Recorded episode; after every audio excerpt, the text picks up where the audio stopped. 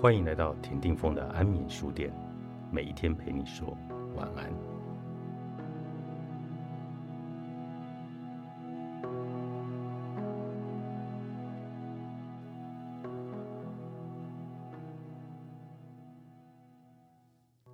我们每天都面临各种情境，有各式各样的工作要做，在每个情境中。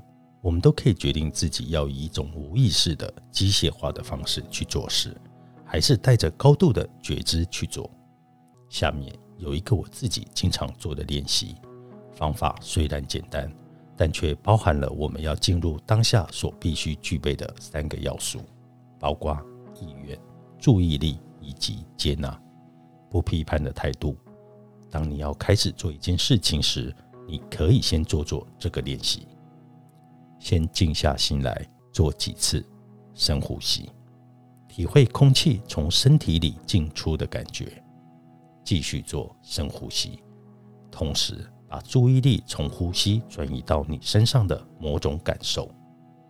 继续呼吸的同时，把你的注意力转移到你即将要做的事情上。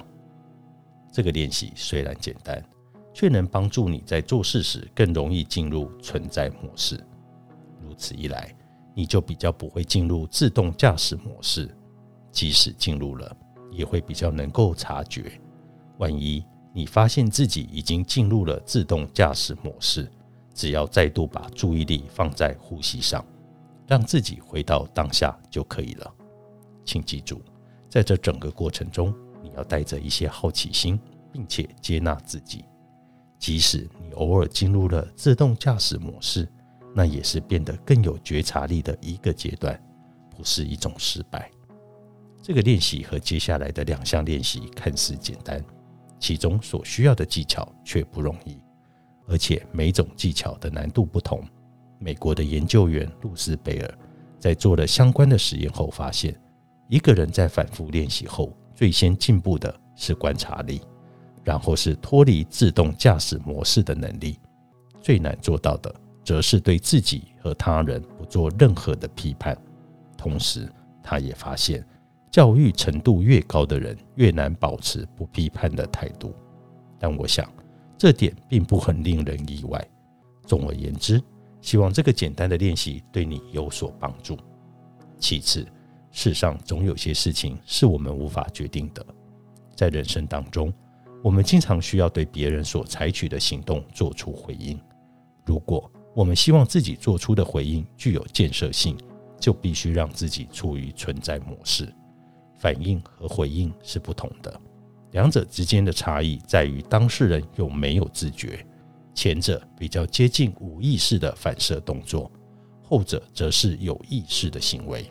但除了这两者之外，我们在处于高度自我觉察的状态时，也可以选择什么都不做，对事件不起反应。因此。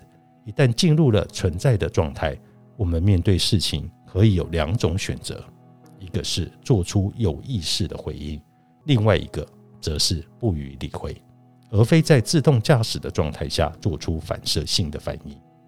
探讨追求人气的行为所造成的问题时，这是很值得关注的一点，因为我们经常会在社群媒体上对别人所发布的讯息做出无意识的反应，这时。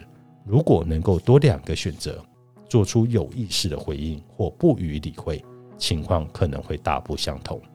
下回你在社群媒体上看到或听到什么时，不妨试着这么做：静下心来，做两三次深呼吸，并注意空气进出身体内的感觉。继续做深呼吸，同时把注意力转移到你身上的某种感受之上。继续做深呼吸，并决定你要对哪个讯息做出有意识的回应，还是不予理会。